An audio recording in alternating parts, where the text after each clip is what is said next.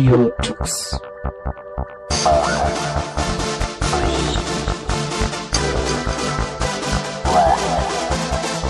The German Linux Radio, the German Linux Radio.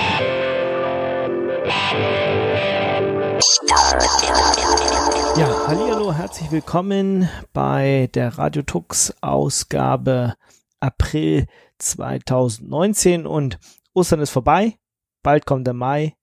Ich sollte aufhören zu reiben. Ich war aber für euch auf dem Frühjahrsfachgespräch der GUK und habe ein paar Interviews mitgebracht. Unter anderem stimme ich euch ein mit einem Thema, das äh, im weitesten Sinne was mit Cloud Native zu tun hat. Und da werden wir dann in der Mai-Ausgabe noch viel, viel mehr hören, weil ich da auf der KubeCon und Cloud Native Con Europe in Barcelona sein werde im Mai und dann bestimmt ein paar Interviews für euch mitbringen würde. Aber jetzt geht es hier erstmal um Rook. Ich bin jetzt hier auf dem Frühjahrsfachgespräch der GUG in Karlsruhe und bei mir ist Alexander und er ist Maintainer von Rook. Hallo Alexander. Hallo. Was, was ist ein Rook? Ha, Rook ist ein, äh, ja, ein Orchestrator für Storage-Software. Ähm, zum Beispiel Ceph, glaube dafür auch am meisten bekannt.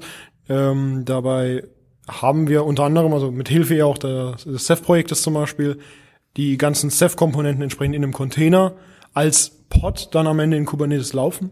Und Rook ist so ein bisschen dann noch die Magie, die Schnittstelle zwischen, ja, damit auch zum Beispiel die, äh, die, das, ähm, die Cluster-Health zum Beispiel vom Ceph-Cluster entsprechend überwacht wird, dass da entsprechend gegengewirkt wird. Und aber auch zum Beispiel, ähm, dass wenn man ja auch Nodes entsprechend hinzufügt, dass da auch entsprechend reagiert wird und auch die Server neu hinzugefügt werden zum Ceph-Cluster. Ähm, neben aber so ja, sag ich mal, allein nicht Ceph. Also Rook ist halt nicht nur Ceph, ist dabei die Sache. Ähm, der, die, die Grundmission ist eher auf äh, Persistenz an sich. Also es hat einen Grund, warum sowas gut Edgefs, äh, wer es vielleicht schon mal gehört hat, geht so ein bisschen in die Richtung wie Ceph. Ähm, ist auch noch eines der Backends, was wir so haben. Ähm, ansonsten ist da eher auch, wie gesagt, genau durch diesen grundlegenden Persistenzfaktor ist auch sowas wie Cassandra mit dabei da, ähm, damit man da auch, da sind wir am Schauen, wie wir das am besten implementieren, zum Beispiel, dass durch ein Custom Resource Objekt in Kubernetes, dass man da auch eine Datenbank selbst erstellen kann, also dass man nicht mehr irgendwie nur den Server, das Cluster für diese Cassandra erstellt, sondern mit einem Objekt auch direkt für den Entwickler halt eine Datenbank daraus ziehen kann. Du hast jetzt schon ganz oft Kubernetes gesagt. Äh, brauche ich Kubernetes, um Rook einzusetzen?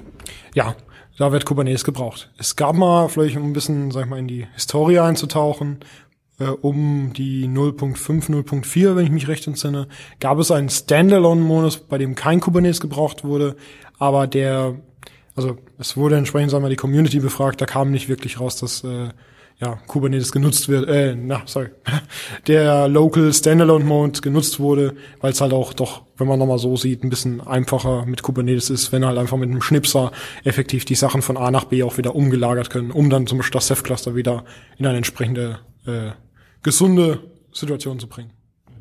Kubernetes heißt, hat dieses CSI, also dieses Storage Interface, ist das genau das, was Rook jetzt bedient? Ähm, das ist leider momentan mit der 0.9 noch nicht so. Also es ist mehr so, sag ich mal gerade, Alpha-State. Mit der 1.0 sind wir gerade noch am Abwägen, ob wir es wirklich schon als äh, ja, stable hersehen können. Also damit eher gesagt die Integration von CSI, also im Falle von Ceph, nicht das Ceph CSI Plugin, Schrägstrich Projekt, was ja dahinter steht. Ähm, das sehen wir momentan noch, dass die Integration eher potenziell äh, Beta wird für die auch für den 1.0 Release aber rein momentan auch grundlegend kann man da schon noch CFCs nutzen.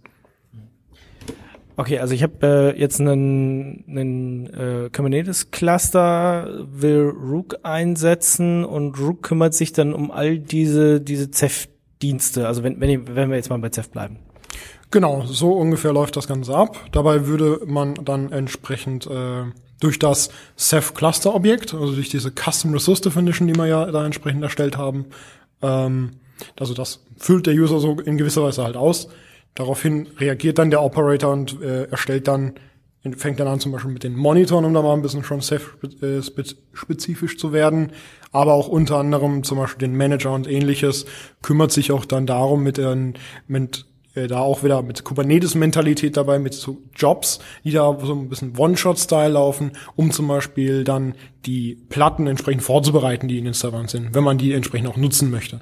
Da kümmert sich entsprechend dann einfach der Rook Ceph Operator im Gesamten mit auch seinen anderen Komponenten mit. Da gibt's ja noch zwei extra so gesehen Komponenten, nämlich ähm, den Rook Ceph Agent und den Rook Ceph Discover wobei der Rooksev Agent für das Mountain momentan, also für das sogenannte Flex Volume Mountain zuständig ist. Das wird ja genau durch das vorher genannte CSI, das Container Storage Interface, abgelöst. Und der Rooksev Discover zum Beispiel dabei, wie so ein bisschen der Name vielleicht sagt, discovert in dem Fall zum Beispiel die Platten, sodass der Operator entsprechenden Plan machen kann, was getan werden muss, um diese Platten in Ceph aufzunehmen.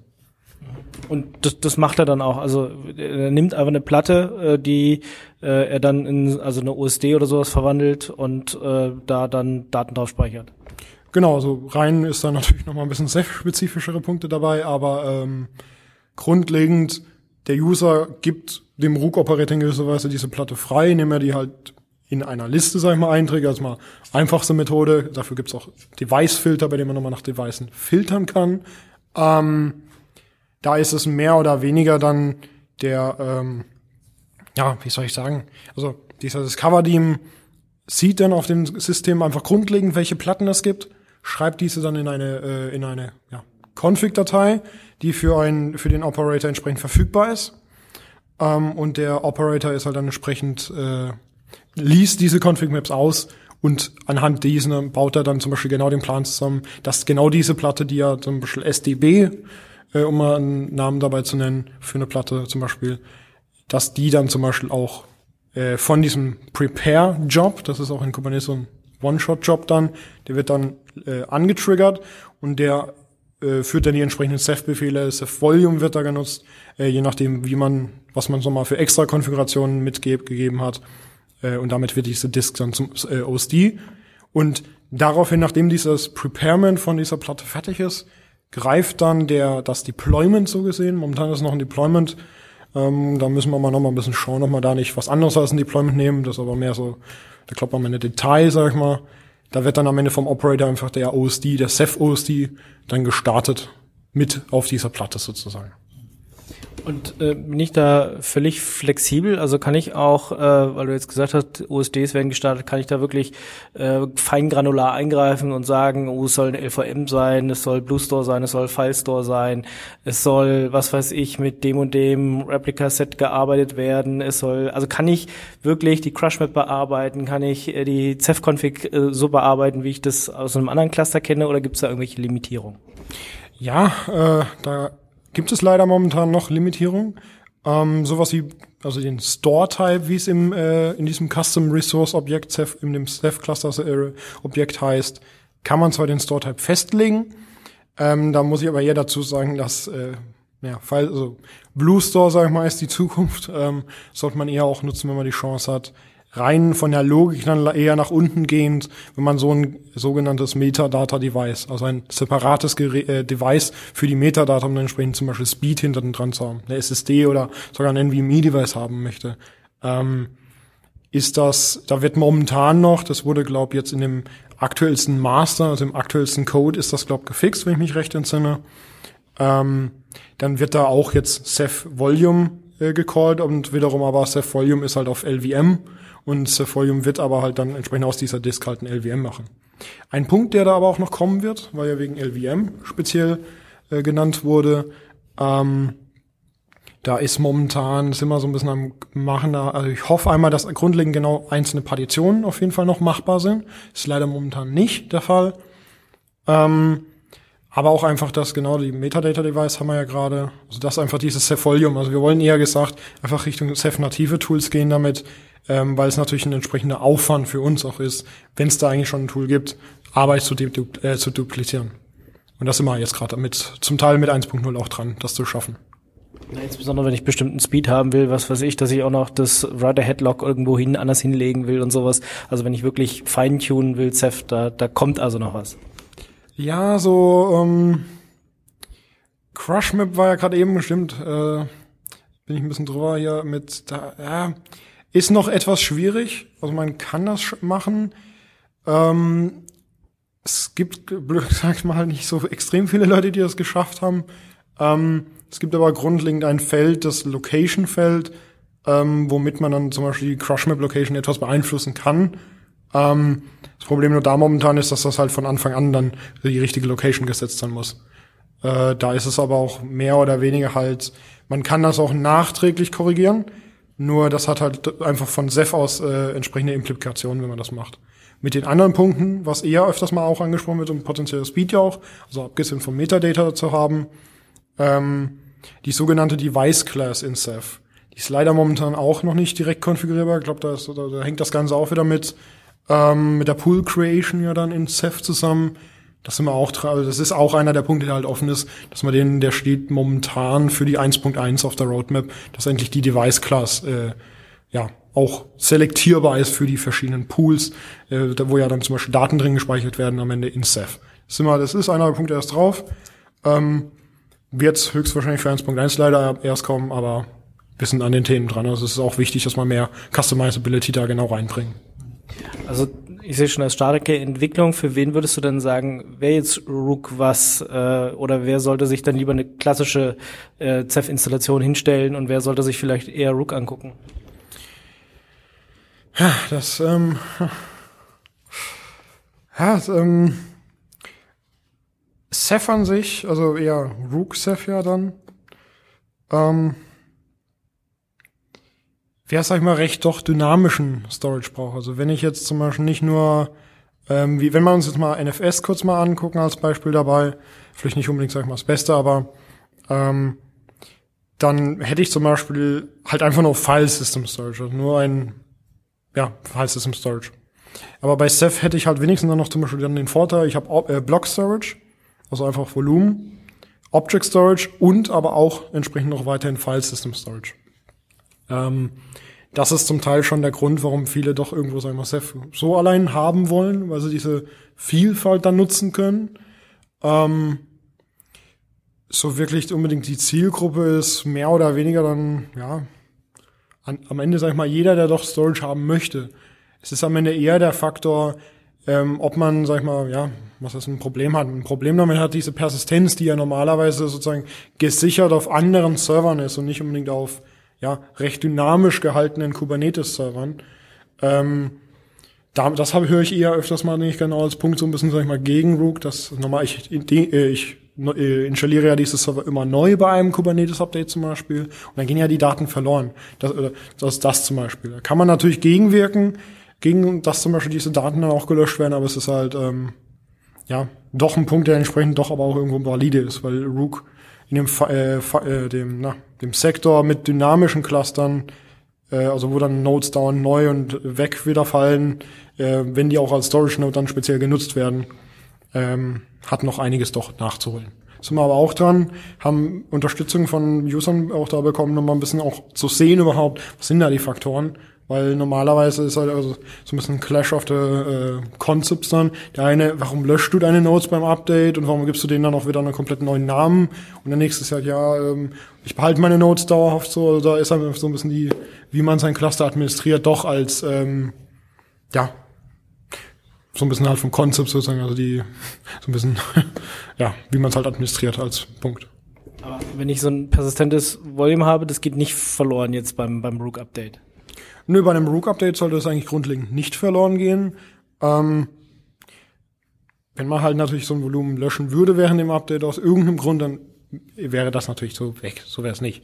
Aber rein von Rook her, während dem Update gibt es eigentlich keinen Punkt, wo dann in Ceph irgendwas äh, ja auch getriggert wird, dieses Volumen wegzuwerfen. Und natürlich sozusagen der allerschlimmste Fall wäre, dass irgendwie in Kubernetes dann ein Objekt fehlt, aber meistens dann das Objekt noch in äh, Ceph zum Beispiel wäre. Aber das ist uns ähm, dass ein Volumen eigentlich gelöscht wurde während dem Update eigentlich noch nie passiert. Und das ist aber eher wieder dieses, das Volumen wird halt dann gelöscht, wenn in Kubernetes das Volumen gelöscht wird. Und dann ist es je nachdem, was für eine äh, Reclaim oder nicht Reclaim Policy, doch die Reclaim Policy heißt sie genau, anders oder halt ja nicht gerade auf äh, wenn es ja auf Delete ist, werden halt die Volumen gelöscht, wenn sie gelöscht werden. Was halt, ne? Also wenn halt jemand während einem Update ein Volumen löscht und dann auf einmal, oh, wo ist das Volumen hin? Ähm, ja, da, da ist das Volumen hin. Da ist er selber schuld dann sozusagen. Ja, da ist halt, ja. Also es klingt zumindest so, als äh, könnte ich mit äh, Rook äh, und Rook Ceph schnell starten. Wahrscheinlich schneller, als wenn ich mir irgendwie selber so ein Ceph-Cluster hinstelle. Ja, ähm, wobei ich doch aber immer den Disclaimer dazu sagen möchte, es ist am Ende immer noch Ceph. Also ja, Rook versucht einiges zu automatisieren und kann auch einiges automatisieren, aber am Ende ist es immer noch ein Ceph-Cluster, was man da betreibt. Sollte man immer noch sich mit dem mit Ceph auch selbst auseinandersetzen, weil es doch immer wieder ja, immer doch wieder ein paar Leute gibt, die auch einfach Ceph, äh, Ceph einsitzen und nicht unbedingt äh, Erfahrung äh, mit Ceph haben und irgendwas ist dann zum Teil auch manchmal nur Kleinigkeiten ähm, und dann äh, gerät halt so ein Cluster mit der Zeit doch ein bisschen zu, äh, ins Wanken wegen sowas. Okay, ihr habt jetzt aber nicht nur Ceph als Backend, sondern es gibt auch noch andere.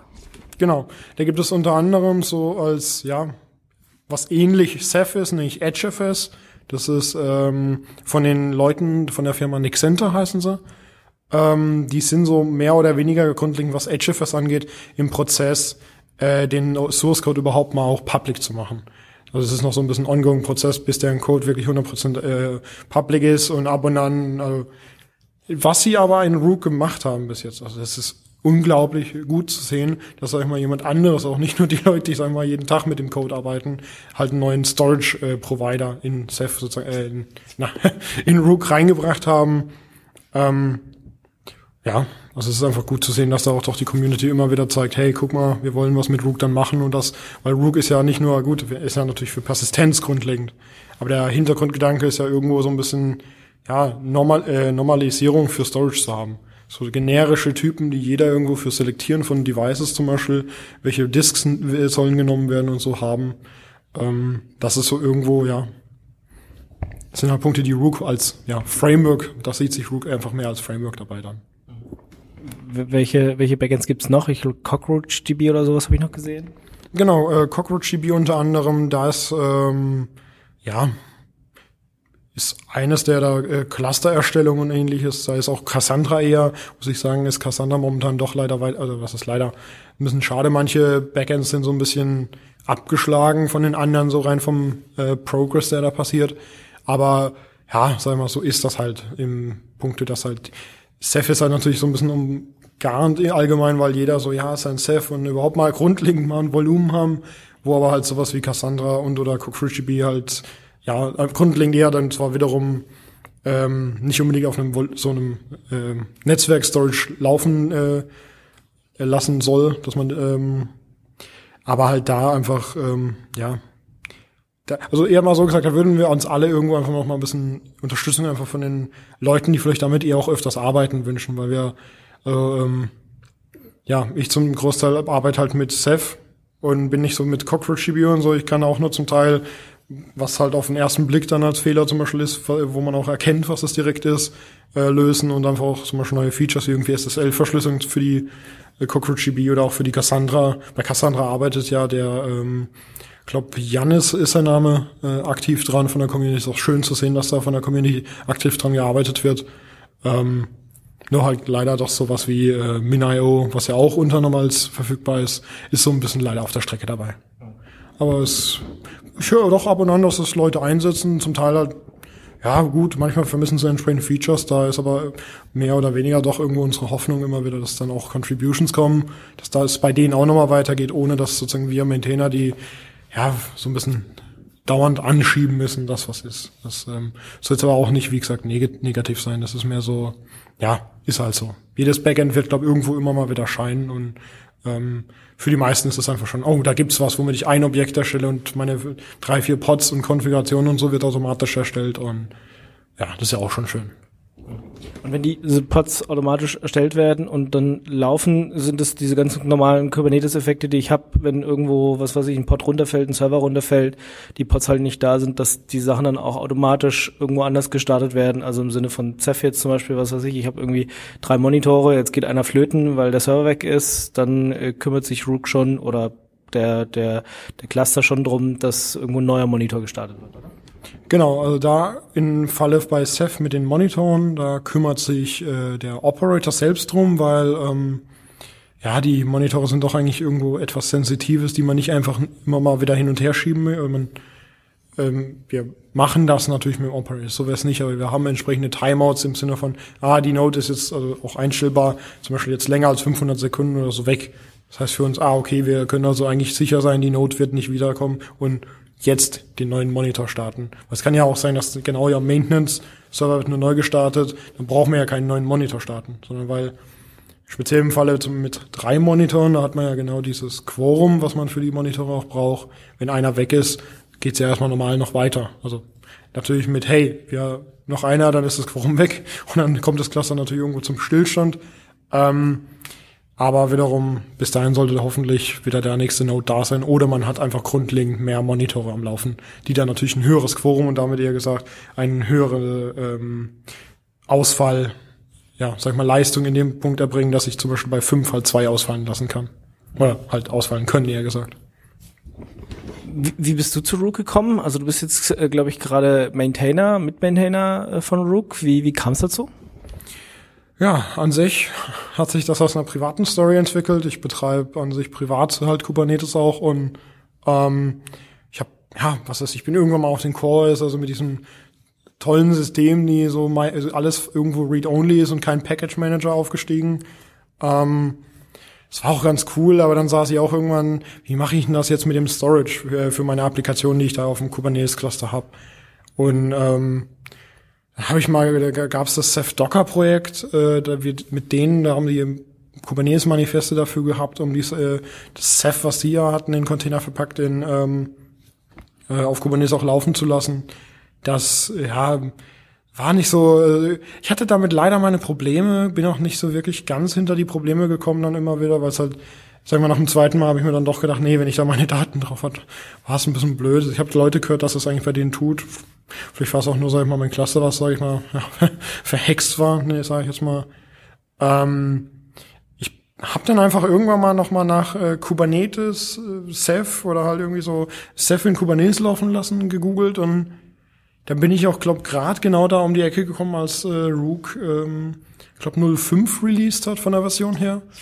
Ähm, und ab, sag ich mal, ab da so habe ich dann, ich habe es eingesetzt und ah, da kann man ja noch was tweaken und oh, das wäre doch besser, wenn man das optimiert. Zum Beispiel für den Mon-Failure, da hatte ich mal eine recht lange Zeit einiges an äh, ja, an Testing äh, für von auch mit meinem eigenen Cluster dann rein investiert, um da auch nochmal Feintuning auch ein bisschen, weil ich halt äh, so ein bisschen eigentlich mehr aus der Admin-Seite komme, ähm, da halt mein Wissen mit einzubringen. Ähm, ja. Und halt mich Stück für Stück entsprechend eingebracht, äh, halt auf dem Slack recht aktiv eigentlich, äh, ja, da auch immer wieder natürlich auch Features einbauen, auch den Leuten einfach mit den Sachen helfen, so einigermaßen wie es geht. Ähm, ja, da ähm, habe ich dann auch mal auch weitergehend, also ein bisschen jetzt für jetzt, wie es jetzt ist, äh, habe ich sag mal auch das Glück, dass bei die Firma, bei der ich arbeite, die Cloudability, ähm, dass ich bei denen zum Beispiel auch sogar Zeit, äh, also Arbeitszeit entsprechend an Rook arbeiten darf, was natürlich für mich als Maintainer perfekt ist, weil ich auch irgendwo, ja, was das mein Pensum bringen muss, ne, also halt entsprechend fürs Projekt auch meine Zeit haben muss und einfach nur recht dankbar, dass das auch äh, entsprechend geklappt hat und ja. Mittlerweile ist äh, Rook auch ein Incubator-Projekt bei der CNCF. Wie, wie kam es dazu und was, was bringt euch das aktuell? Ja gut, auf der einen Seite bringt es uns halt, ähm, ja, grundlegend natürlich PR irgendwo. Es ist halt, ähm, ja, die, es ist, sag ich mal, unweigerlich, dass wenn man sich die, so eine, äh, ja, Stargazer-Statistik, also von GitHub, wie viele Sterne dieses Projekt hast, so anguckt, ähm, ist es, sag ich mal, unweigerlich zu sehen, eigentlich, dass ab irgendeinem Punkt, ah, guck mal, CNCF, Rook und, und dann ging es, sag ich mal, nach oben. Auch nochmal stärker, sag ich mal, als davor. Ähm, Wobei das, ja, auf der eher anderen Seite, was nicht eigentlich wichtiger überhaupt fürs Projekt ist, neben der Publicity, die man dadurch kriegt, ist ähm, die Unterstützung. Zum Beispiel, wir haben einen einzelnen Jenkins, der mehr oder weniger einigermaßen noch tut. Manchmal tut er nicht, manchmal ist, naja, ne. Ähm, und da ist auch eigentlich eher dank der CNCF, die haben ja, glaub so eine, ich glaube, es hieß Universal CI, die ähm, ja halt hoffentlich uns entsprechend dadurch eine bessere CI ermöglicht, weil wir momentan doch immer wieder, wenn mehrere Pull Requests gleichzeitig bearbeitet werden, ähm, dann auf einmal, ja, eigentlich knapp eine Stunde, zwei Stunden, wenn nicht sogar zum Teil drei Stunden, wenn, je nachdem wie viel gerade abgeht, halt warten müssen, dass überhaupt mal wieder irgendwas, äh, die Tests überhaupt mal durch sind, ähm, weil wir natürlich von der Kapazität damit auch schon allein beschränkt sind. Ja, aber das ist da, also wie gesagt, genau das ist auch einer der Punkte, den halt CNCF mitbringt. Ähm, neben dessen gut Publicity dabei eher mehr oder weniger auch für Releases halt auch Unterstützung, wie formuliert man natürlich so einen Beitrag dafür und so. Ähm, hört sich natürlich je nachdem erstmal noch eine Kleinigkeit an, aber es sind Riesenpunkte, dass, äh, wer kennt's nicht, ja, du schreibst jetzt das und vielleicht so ein bisschen Schreibblockade, so man weiß ja, was Cooles neu gekommen ist und ja, ähm, einfach sag ich mal diese Unterstützung. Also wenn man jetzt fürs Projekt zum Beispiel auch, um die Issues oder auch Pull Requests, also die Änderungen am Code und so, entsprechend aktiv zu halten. Ähm, zum Beispiel, dass wir da Unterstützung von der CNCF bekommen, Bots zu installieren. Dass das dann, ja, zum Beispiel äh, hier ähm, Änderungen am Code automatisch nochmal neu getestet werden, wenn in der CI irgendwas kaputt war. Ähm, und ja, dann auch zum Beispiel auch automatisch gemerged wird, wenn dann entsprechend grünes Licht für diesen äh, Pull Request gegeben wurde. So Sachen, also es ist das sind, glaube ich, nur jetzt knapp zwei Punkte, die ich genannt habe, eigentlich neben der CA und den äh, Bots für so, aber es ist äh, gut, natürlich Publicity auch, ähm, aber es ist einfach so viel mehr. Schon allein die Konferenzen. So auch immer wieder für das Projekt selbst damit auch ja, Publicity, sag ich mal, wieder zu haben, einen Talk zu halten über die neuen Features. Auch es gibt ja meistens den Intro und den Deep Dive. Ähm, ist einfach gut, dass es die Möglichkeit gibt und einfach diese Plattform, weil da jeder ja interessiert ist.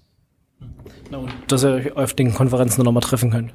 Genau, das ist natürlich auch ein guter Punkt, weil, ähm, ja, ich sag mal an sich zum Gro also der einzige rein vom Maintainer-Team in Europa halt bin.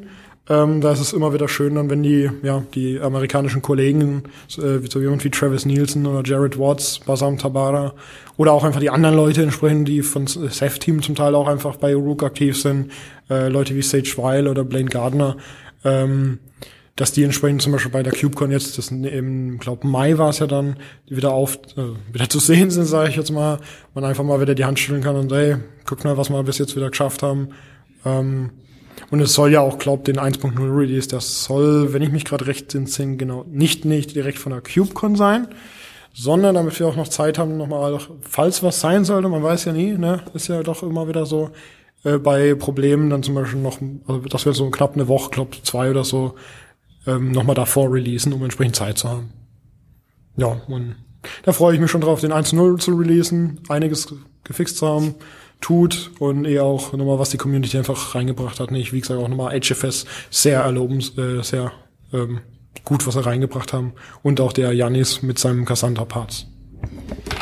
Jetzt äh, gibt ja schon mehrere Projekte, die sozusagen graduiert sind, also die, die dann fertig äh, oder entlassen wurden. Kannst du irgendwie abschätzen, wann das mit Rook soweit sein wird? Oder sind das jetzt einfach, da ist man jetzt ein paar Jahre drin und äh, dann gucken wir erstmal.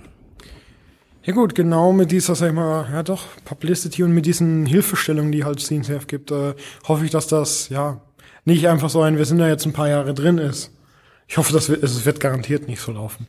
Sonst ist halt natürlich, dass durch dieses auch Komitee, das da aktiv ist eigentlich, die schauen ja auch meines Wissens immer wieder mal auf die Projekte, ähm, dass wir einfach auch von denen die Info haben. Also meines, also da gibt's auch entsprechende Syncs zwischen dem Ganzen. Also dass wir entsprechend wissen, dass wir auch einfach sozusagen, was können wir verbessern. Ähm, ja, das. Und was müsst ihr verbessern?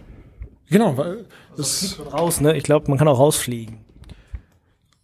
Da, lass, mich, lass mich mal sagen, darüber möchte ich nicht unbedingt nachdenken, aber ich glaube, wir machen an sich einen guten Job mit dem Projekt. Ähm, wir sehen, also es benutzen halt einfach recht viele Leute von dem, was wir wissen. Auch, also ich selbst hier, speziell im deutschen Raum, äh, habe einige Leute, wo mich, wo, sag ich mal, wie ich gerne sage, so sagen auf Quickdial haben, dass wenn sie irgendwie ein Problem mit äh, Ceph oder so haben, da sich direkt melden, weil ich meine, die Leute kennen oder so dann auch. Ähm, ist halt genau auch die Sache mit so einem Projekt. Auch wenn man nur irgendwo mit am Schaffen ist, dieses Gemeinsame, dieses Zusammene, ähm, das auch mal, hey, du, ich weiß doch, du hast noch ein paar extra Ressourcen, kannst du mal irgendwie ein Testcluster für mich zusammenstellen oder so, dass man da nochmal was für, zum Beispiel für RUG testen kann. So einfach auch die Gemeinschaft, die auch, abgesehen von diesem Graduation-Part, irgendwann einfach entsteht. Das ist, glaube ich, eher das Wichtige dabei. Ist, ich glaube, also mir persönlich ist es egal, ob wir irgendwann graduaten. Das ist natürlich äh, strebenswert, aber es mehr dieses. Wir haben unsere Leute, wir kennen unsere Leute. Ich habe meine, ich kenne meine Leute auch speziell hier im deutschen Raum natürlich, äh, die RUG zum Beispiel laufen haben. Freue mich immer wieder, wenn ich sie dann auch auf äh, Konferenzen sehe und ja, ist natürlich freudig, dann irgendwann zu sagen, hey, RUG hat graduated. Wenn ich jetzt äh, Lust habe mitzumachen bei Rook, äh, wie, wie mache ich das? Wo, wo, wo sind meine Anlaufstellen? Also klar, könnte ich dir wahrscheinlich eine Mail schreiben, aber was, was, äh, was ist der richtige Weg? Um, ähm, ja gut, bevorzugt ist natürlich bei den meisten Open Source Projekten auch damit auch Rook. Äh, auf dem Issue Tracker gibt es äh, manchen Issue, der mit dem Label Help Wanted halt markiert ist. Das sind so oder eher ähm, na First Good Issue, glaube war auch eines dieser Label. Ähm, ja, aber an sich einfach mal die Issues angucken. Vielleicht sieht man irgendwas, wo man sagt, ach, das sieht gut aus. Einfach mal in den Code reingucken, vielleicht auch, vielleicht sieht man da auch einfach irgendwo ein Typo schon. Damit fängt's ja an. Die meisten, bei manchen, die ich kenne, die doch auch mal länger mal dran contributed haben, war es, oh, da ein Typo und irgendwie dann der nächste Typo und auf einmal fixt er eine komplette Go-Routine für irgendein, irgendeine Logik, was Health-Check oder so ich jetzt mal. Also, es fängt mit kleinen Dingen einfach da an. Also, so war es, sag ich mal, auch effektiv bei mir, dass ich irgendwo nur, also sozusagen, was ist die kleine Logik halt, einfach nur eine Condition gefixt und dann war das schon stabiler. Und dann aber auch nochmal irgendwie den nächsten PR die komplette Logik einfach mal neu geschrieben mit, ach, das tut jetzt so nochmal besser, nochmal mehr Fälle bedacht und so. Und ich glaube, dass es da einfach bei den meisten anfängt dann mit Contributen. Und wie gesagt, auch auf dem Slack, wir haben ja mehrere Channel für, Dev, äh, für De äh, Development. Den, da gibt's einmal den reinen Dev-Channel, der ist mehr oder weniger so allgemein gehalten. Dann gibt's den Ceph-Dev-Channel zum Beispiel, der speziell für äh, so ein bisschen was um Ceph, aber auch um halt RUG und Ceph damit sozusagen Entwicklung geht. Ähm, ja, auf dem Slack sag ich mal auch. Wobei es, sag ich mal, am besten doch ist, einfach sich mal ein Issue zu schnappen, was reinzuschauen, damit man so ein bisschen auch sieht, tut das, sag ich mal. Ähm, ja. Ansonsten sag ich mal, gerne einfach auf GitHub, ja, wie gesagt. Und auf dem Slack auch mal Hallo sagen. Sich irgendwie bemerkbar machen, auf jeden ja. Fall. Vielen Dank, Alexander, dass du uns mal erklärt hast, was, was Rook ist, äh, wo die Reise hingeht und ähm, ja, wie das Ganze mit der CNCF aussieht und wie man vielleicht auch mitmachen kann, wenn man Interesse hat. Dankeschön. Danke. Hello, this is Mark Shuttleworth, founder of the Ubuntu project, and uh, you're listening to Radio Tux.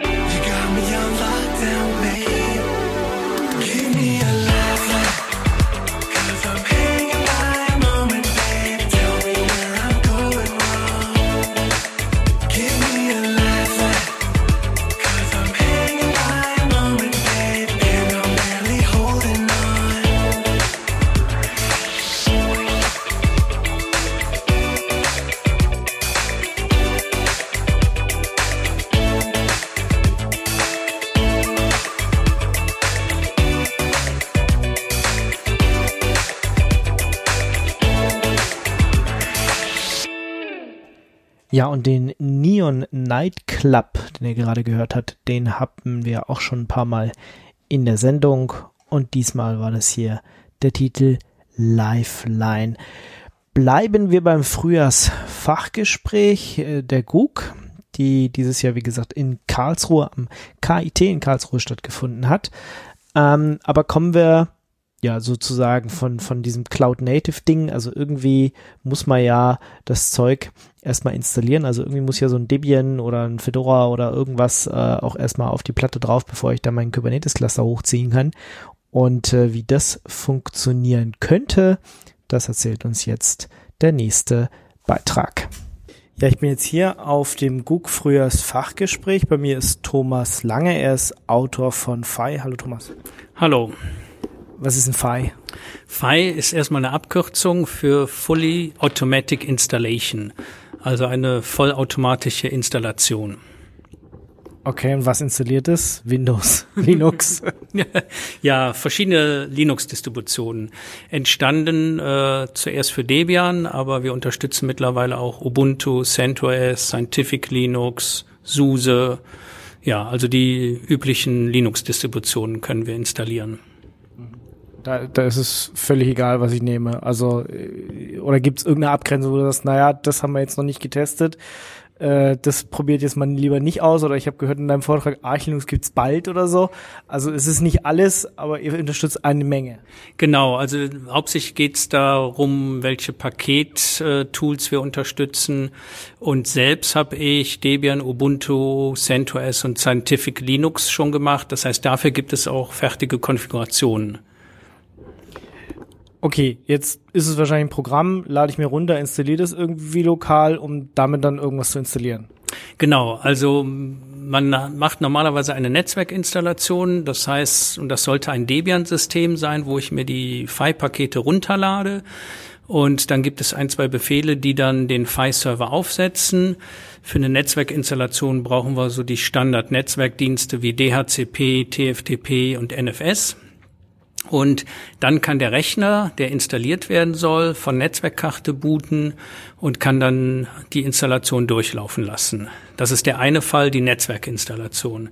Es gibt aber auch die Möglichkeiten, wenn man so einen File-Server aufgesetzt hat, dass man diese Infrastruktur mit zwei Befehlen zu einer bootfähigen CD macht die man dann zum Beispiel einem Kunden geben könnte. Das heißt, der Kunde braucht keinen File-Server, sondern der kriegt einfach eine CD oder ein USB-Image und kann das in seinen, den Rechner tun und dann läuft die gleiche Installation ab.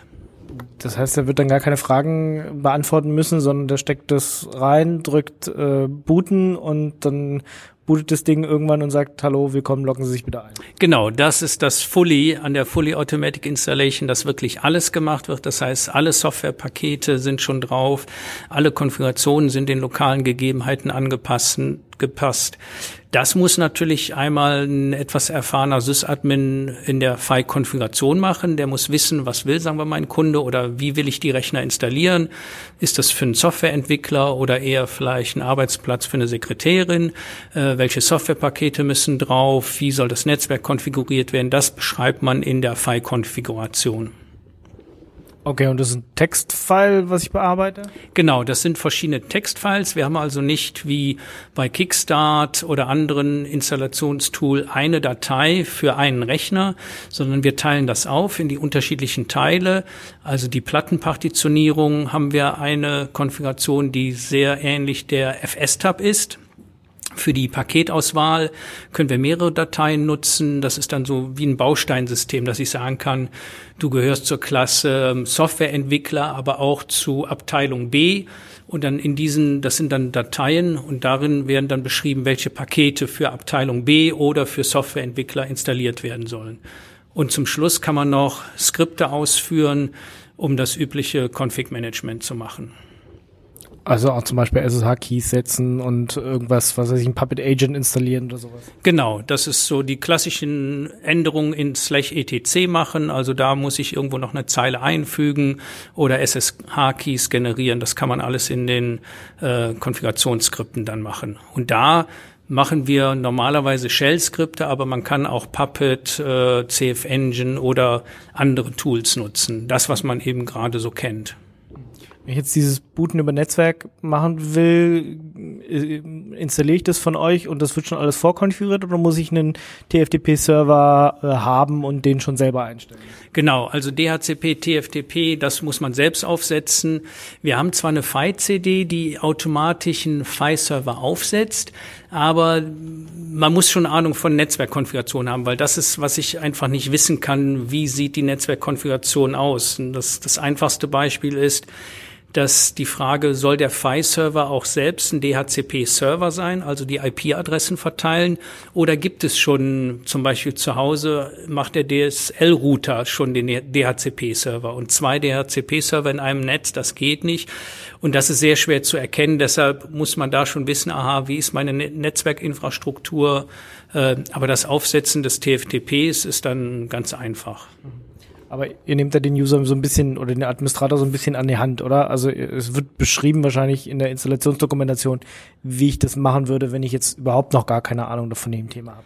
Ähm, Zielgruppe ist schon der erfahrene Systemadministrator. Also wir, wir, wir haben ein FI-Handbuch, was so ungefähr 30, 40 Seiten sind, wo ich schon beschreibe, was man braucht. Ich fange aber nicht an, nochmal zu erklären, was wie geht DHCP. Also da verweise ich dann einfach äh, auf andere Dokumentationen. Aber ich sage schon, wenn du einen FI-Server aufsetzt, dann musst du dir Gedanken machen über TFTP, NFS, DHCP und ähm, das ist da schon beschrieben.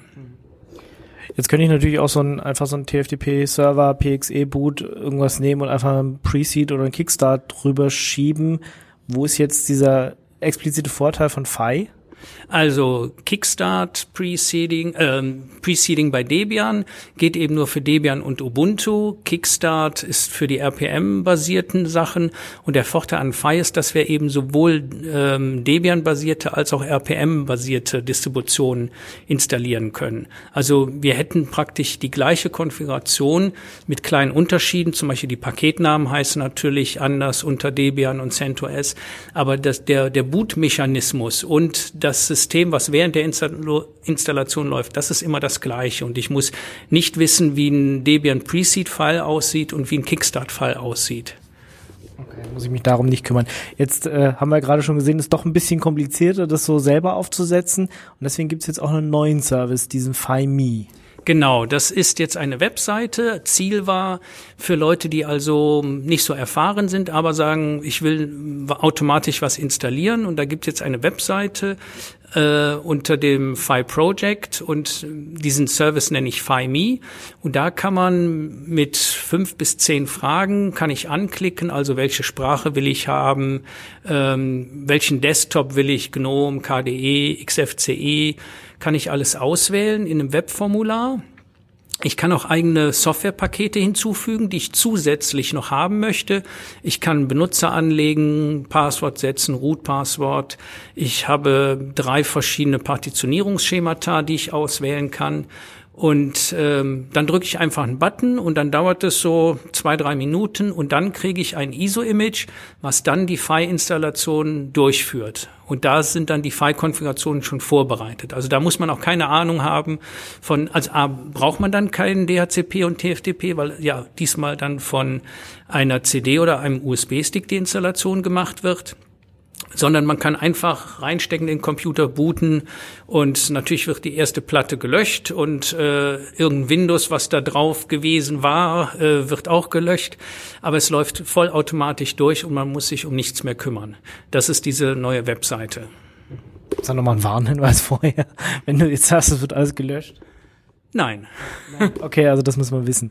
Gut, was ich interessant fand, äh, du hast gerade einen Vortrag darüber gehalten, man kann auch irgendwie sein GitHub-Profil angeben und dann lädt er sich da automatisch was runter.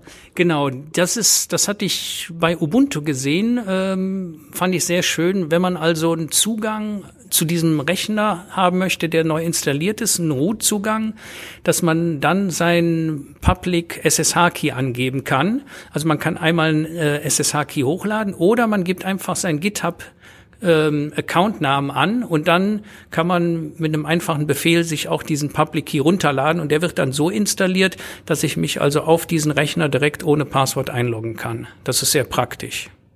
Neben den ISO-Image gibt's auch Cloud-Images.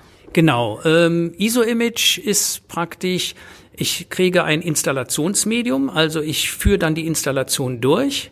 Auf der Webseite gibt's dann noch die Variante Cloud oder Disk Image. Und da ist es so, dass ich kein ISO-File bekomme, sondern ich krieg ein QCode 2 oder VMDX oder RAW Image. Das ist also praktisch ein Platten-Image, so wie auch Clonezilla macht. Und da ist dann die Installation schon durchgeführt. Und dann kann ich also in einer Virtualisierungsumgebung, dafür ist es hauptsächlich gedacht, deshalb auch Cloud Image, kann ich dieses fertige Image nehmen und sage meinem KVM oder OpenStack, bitte boote eine leere VM mit dieser Festplatte, das ist ja ein Festplatten-Image, und dann fährt die Maschine hoch und die Installation wird nicht mehr durchgeführt, weil die ist schon gemacht worden. Also es ist schon ein fertiges Betriebssystem mit allen Anwendungen auf diesem Disk-Image drauf. Kann ich also auch in, weiß ich nicht, VirtualBox oder sowas benutzen? Genau, das geht auch, ja. Oder AWS? AWS weiß ich jetzt nicht, was die für ein Format haben. Manche Cloud-Anbieter brauchen noch paar Metadaten, also da muss ich dann meinen Account angeben und ich glaube, bei der Google Cloud hat man ein Disk-Image dann in einem TAR-File drin. Ähm, das mache ich nicht, also ich liefere praktisch das RAW-Image, aber bei VirtualBox, KVM und so äh, kann man das einfach direkt nutzen. Ist es noch geplant, dass, dass ich das, wie gesagt, dann auch, was ich nicht in AWS Azure, keine Ahnung, verwenden kann direkt? Ähm, da ist eigentlich von dem Image her gar nichts mehr zu machen, sondern das sind dann die Metadaten. Also, dass ich entscheiden muss, in welcher Region will ich diese VM in Azure oder EC2 laufen haben. Äh, aber das, das betrifft das Disk-Image nicht. Ich muss nur sehen, dass eben ähm, oft gibt es dann so eine Software, das ist dann so, so ein Cloud-Agent, der dann noch so Metadaten in dem Cloud-Environment rausholt. Ähm, den muss ich natürlich installieren. Jetzt bist du ein super netter Typ, äh, bist Debian-Entwickler, äh, FileMe klingt irgendwie nett, aber vielleicht will ich ja trotzdem nicht deinen Service verwenden, sondern es irgendwie selber machen. Kann ich das? Ähm, dann solltest du einfach einen normalen File-Server aufsetzen. Dieses FileMe ist eben so als ähm, Anteaser, also dass man sagt, okay, ich will mir erstmal angucken, wie läuft so eine File-Installation durch, wie ist das? Und dafür ist der FileMe-Dienst. Und wenn man dann sagt auch, ich möchte dann doch noch eigene Änderungen an den Konfigurationen machen, äh, die jetzt über eigene Pakete gehen. Ich möchte nicht nur einen Benutzer anlegen, sondern vielleicht zehn Benutzer anlegen. Dann kann man bei dem FileMe-Dienst sich schon die File-Konfiguration runterladen und daran weiterarbeiten, eben erweitern, zum Beispiel richte mir zehn Benutzer ein und dann sollte man aber selbst einen File-Server aufsetzen. Kann ich irgendwie bei euch mitmachen? Also wenn ich habe ich habe jetzt File runtergeladen, bin total happy, habe damit irgendwie schon 100 Server installiert und finde aber irgendwie äh, ein Problem, ein Bug oder so. Wie wie wie wie komme ich jetzt zu dir und sag, hey, da da ist irgendwas schief? Also erstmal, wenn man was mit Fei gemacht hat, dann sollte man einfach ein bisschen Feedback geben, weil da freue ich mich immer drüber. Es gibt auch so einen kleinen Fei-Fragebogen. Wie viel Rechner hat man installiert? Ist die Hardware erkannt worden? Da bin ich sehr interessiert. Einfach mir eine Mail schicken. Oder es gibt auch, wir haben eine Mailingliste, ähm, die auf der Webseite steht. Und wenn man einen Verbesserungsvorschlag hat oder vielleicht sogar einen Patch hat, einfach auf die Mailingliste posten und sagen, hallo, ich habe hier was oder ich hätte gern dies und das. Und so kommt man dann in Kontakt und dann gucken wir, macht es Sinn, muss noch irgendwas geändert werden. Also einfach mutig sein, sich trauen und Mail schicken oder es gibt auch einen IRC-Channel, wo ich jetzt dann doch seit Jahren auch drin bin, äh, auf OFTC, äh, der heißt auch FI und da kann man sich auch melden. Ein Issue-Tracker oder so einen öffentlichen oder ein GitHub-Account oder sowas, wo, wo ich einfach sehe, was, was ist gerade offen und vielleicht, was ich nicht da mein Patch anreiche? Also die FI-Sourcen sind auf GitHub. Ähm, ich glaube, da heißt es dann FI Project. Und wir nutzen das Debian Bug Tracking System. Also das ist praktisch der Issue Tracker, äh, den wir von Debian benutzen. Gut. Ja, das waren so meine Fragen. Vielen Dank, Thomas, dass du uns mal erklärt hast, was FI ist und wie ich das selber verwenden kann oder wenn ich noch nicht äh, ganz so weit gehen will, sondern erstmal die Webseite und dann schon mal loslänge. Vielen Dank. Ja, bitteschön. Hello, this is Sami. I'm the CEO and a founder of company Yolla developing Selfish OS and this is Radio Tax.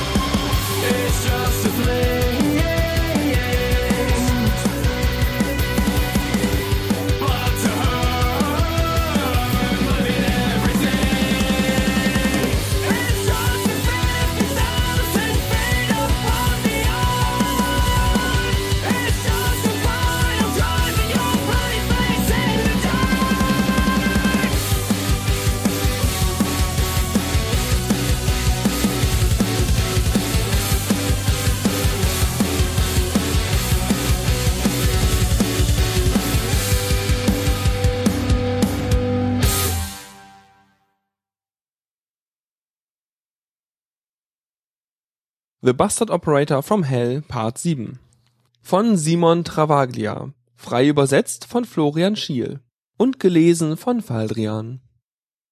Ich finde, so ein verantwortungsvoller Posten wie meiner sollte mit einer angemessenen Mittagspause vergütet werden. Für ein paar Stunden setze ich den Hausmeister auf meinen Stuhl, damit es nicht so aussieht, als dass wir unsere Pflichten vernachlässigen würden. Ich erkläre ihm, dass er nur darauf achten muss, dass der Hörer nicht aus Versehen auf der Gabel landet. Er ist einverstanden und ich verschwinde. Zuerst die Bank. Ich lasse mir 20 Mark in 10 Pfennigstücke wechseln und frage dann nach meinem Kontostand. Während der Angestellte noch tippt, ziehe ich unauffällig die Netzstecker von seinem Endgerät. Er stirbt natürlich und ich sage, dass ich in Eile bin und dass ich gern den Manager von diesem Sauladen sehen möchte.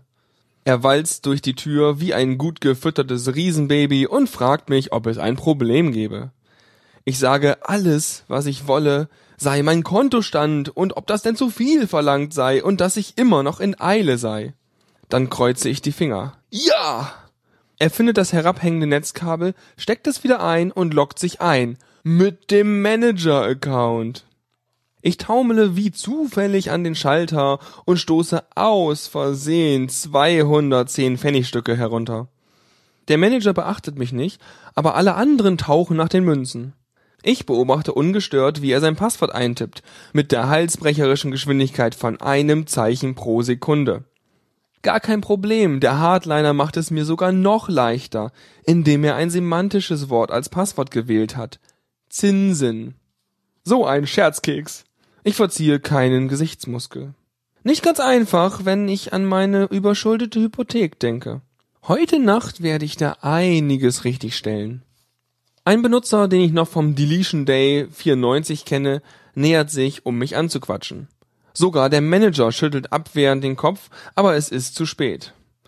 Er hält direkt vor mir und richtet das Wort an mich. Ähm, Entschuldigung, könnten Sie mir einen Tipp geben, welchen Computer ich am besten für meine Diplomarbeit kaufe? Hä, was? Genau. Schon mal vom neuen Pentium gehört?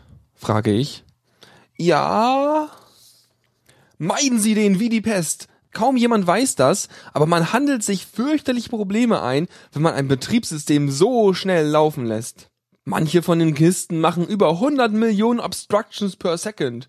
Sie können sich ja vorstellen, dass da eine solch billige Kiste aus dem Takt kommen muss, nicht? Die Katastrophe ist quasi vorprogrammiert. Oh. Nehmen Sie lieber was sicheres und bewährtes. Ein ZX81 mit dem doppelten Kassettenlaufwerk, wenn Sie das kriegen können. Im Vertrauen. Die sind nicht mehr leicht zu bekommen, weil alle Leute, die wirklich etwas davon verstehen, natürlich nur bewährte Technik kaufen. Kaufen Sie bloß keine Harddisk dazu. Sie haben doch sicher schon gehört, wie oft die kaputt gehen. Kassetten dagegen halten ewig. Danke, super. Keine Ursache. Wie war noch gleich Ihr Username? Er sagt ihn mir. Gerade noch rechtzeitig für den Deletion Day 96. Man sollte meinen, dass Sie es irgendwann lernen. Zurück an meinem Arbeitsplatz finde ich den Hausmeister, eingeschlafen vor dem Terminal. Ich frage ihn, ob er nicht lieber hier arbeiten möchte, aber er lehnt dankend ab. Hier hat er nicht die Möglichkeit, Leute in der Toilette aufzuschrecken.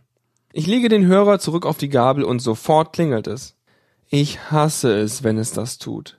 Ich brauche immer eine Ewigkeit, die Earphones nachher wieder reinzufriemeln.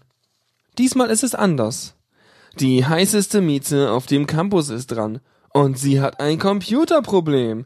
Ich liebe solche Augenblicke. Sie machen den Job erst zu dem, was er ist. Wie ist Ihr Username? frage ich, als ob ich es nicht auswendig wüsste. So schnell ich kann, überfliege ich Ihre persönliche E-Mail. Das meiste nur totlangweiliges Zeug. Und greppe die gesamte User-E-Mail nach Ihrem Usernamen. Nichts. Vortrefflich. Wie kann ich Ihnen helfen? flöte ich charmant. Ich kann mein Dokument nicht abspeichern. Es sagt etwas mit zu wenig Speicherplatz. Das werden wir gleich haben, sage ich und lösche alle anderen Files auf ihrer Platte. Außer den ihrigen natürlich. Jetzt sollte es funktionieren. Oh, vielen Dank, haucht sie ins Mikrofon. Ich notiere mir, dass ich morgen wieder etwas an ihrem Account herumdoktere. Das Telefon läutet fast bevor ich es wieder auf der Gabel habe. Meine Daten sind weg! schreit jemand am anderen Ende. Wann war das? frage ich. Gerade eben, sagt er schluchzend.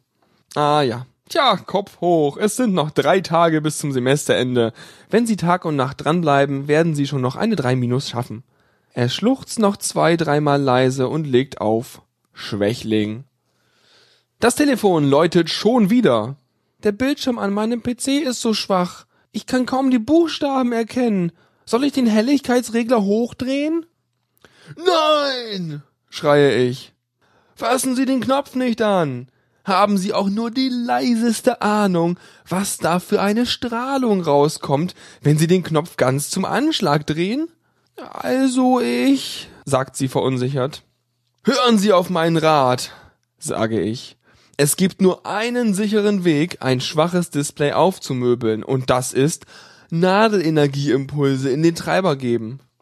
Die Worte Nadelenergieimpulse und Treiber sind zu viel für sie. Wenn Leute solche Ausdrücke hören, gehen sie automatisch in den Dummy-Mode und machen alles, was ich sage. Ich könnte jetzt vorschlagen, nackt und nur mit einem Netzkabel bekleidet über den Campus zu sprinten, und sie würde es wahrscheinlich machen. Ha. Haben Sie zufällig ein übriges Netzkabel rumliegen? Nein? Oh, naja, ähm, dann müssen wir das mit den Nadelimpulsen probieren. Also, Sie schalten jetzt so schnell Sie können Ihren PC ein und aus. Einfach den Kippschalter hin und her flippen, verstehen Sie? Etwa 30 Mal. Soll ich vorher meine Disketten rausnehmen? Nein, wollen Sie all Ihre Daten verlieren? Oh, nein, natürlich nicht. Also, ich lausche gespannt. Klick, klack, klick, klack, klick, klack, klick, klack, klick, klack, klick, klack, BOOM! Erstaunlich. 27 oder 28. Normalerweise macht sich das Netzteil schon nach dem achten oder neunten Mal in die Hose. Mein Computer, er raucht, schreit sie am anderen Ende. Oh, da muss ein Fehler im Netzteil gewesen sein. Gut, dass wir das geklärt haben. Haben Sie noch Garantie auf der Maschine? Nein! Du liebe Güte, was für ein Pech. Tja, da hilft nur reparieren lassen. Haben Sie wenigstens Ihre Daten gesichert? Ja, ins System, gestern erst. Aber die ganze Arbeit von heute Morgen ist futsch. Oh, Sie Ärmste. Wie war Ihr Username? Ich will gleich mal checken, ob Ihre Backups okay sind. Sie sagt ihn mir. Das war The Bastard Operator from Hell Part 7. Ja, und das war der siebte Teil des Bastard Operator vom Hell. Ein paar haben wir noch für euch. Davor habt ihr gehört Just a Fling von The Spinwires. Und wir sind sozusagen auch schon wieder am Ende dieser kleinen, feinen Sendung. Die Musik für euch hat rausgesucht der Patrick und die Interviews habt ihr gehört, die habe ich wieder gemacht. Und äh, ja, also die, die, das Frühjahrsfachgespräch hat mir sehr gefallen. War eine nette kleine Veranstaltung, was ich so 70, 60, 70, 80 Leute waren ungefähr da. Und ähm, ja, man konnte sich gut unterhalten, war eine nette Runde, so zwei Vortragstracks und äh, ich habe auch tatsächlich einen Vortrag gehalten zum Thema Smart Home, mit dem ich ja mich äh, in letzter Zeit ein bisschen mehr beschäftige und wo wahrscheinlich auch noch die ein oder anderen Vorträge auf den nächsten Events kommen werden. Und ja, ich habe es auch schon ein paar Mal angekündigt, wir werden hier auch in Radetux oder im Binärgewitter dann äh, noch mal mehr darüber sprechen. Also kommt bestimmt, wenn ich die Zeit finde.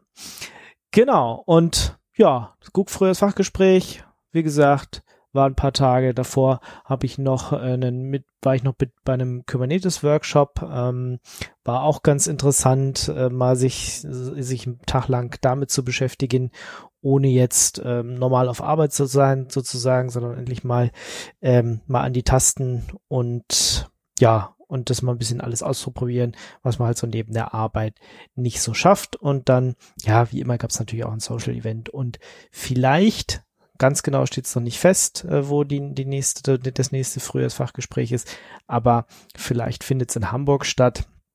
Und äh, wer Lust hat, kann ja dann dazu stoßen. Ich werde versuchen, nächstes Jahr auch wieder da zu sein.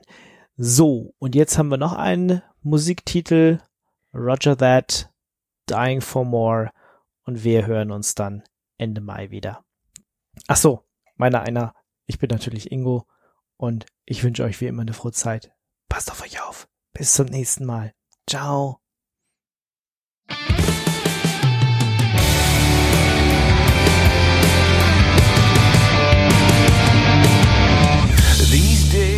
Days are long, the nights go on, my nails are getting short.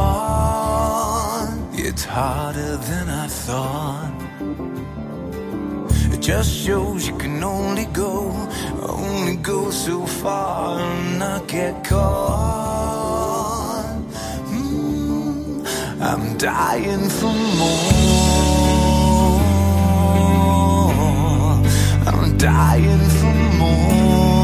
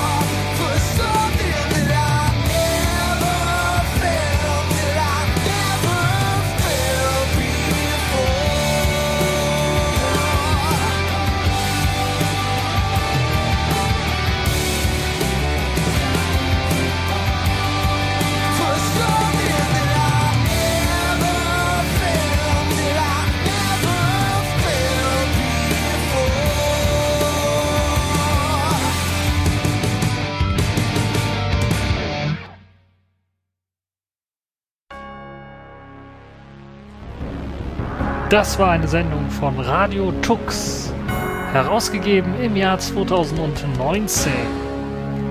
Unter Creative Commons Lizenz, Namensnennung und Weitergabe unter gleichen Bedingungen.